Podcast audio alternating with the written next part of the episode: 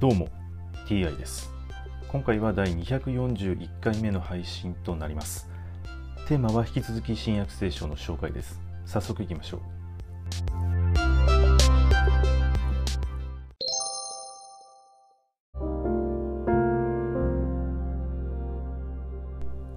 新約聖書第240回。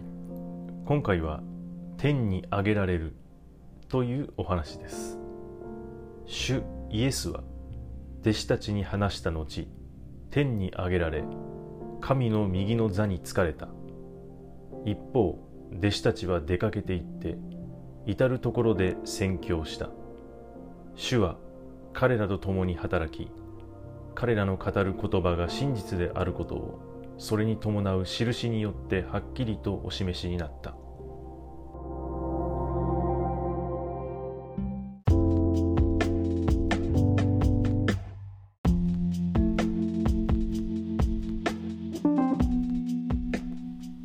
主イエスは天に上げられ神の右の座に疲れたとあります。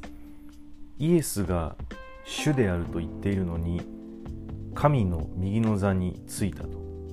神が主なのではないかと思うのですがイエスが主でまた別に神がいると。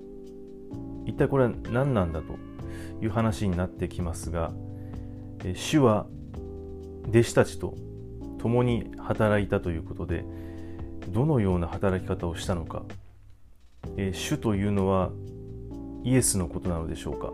天に上げられたのに弟子たちと一緒に働いた。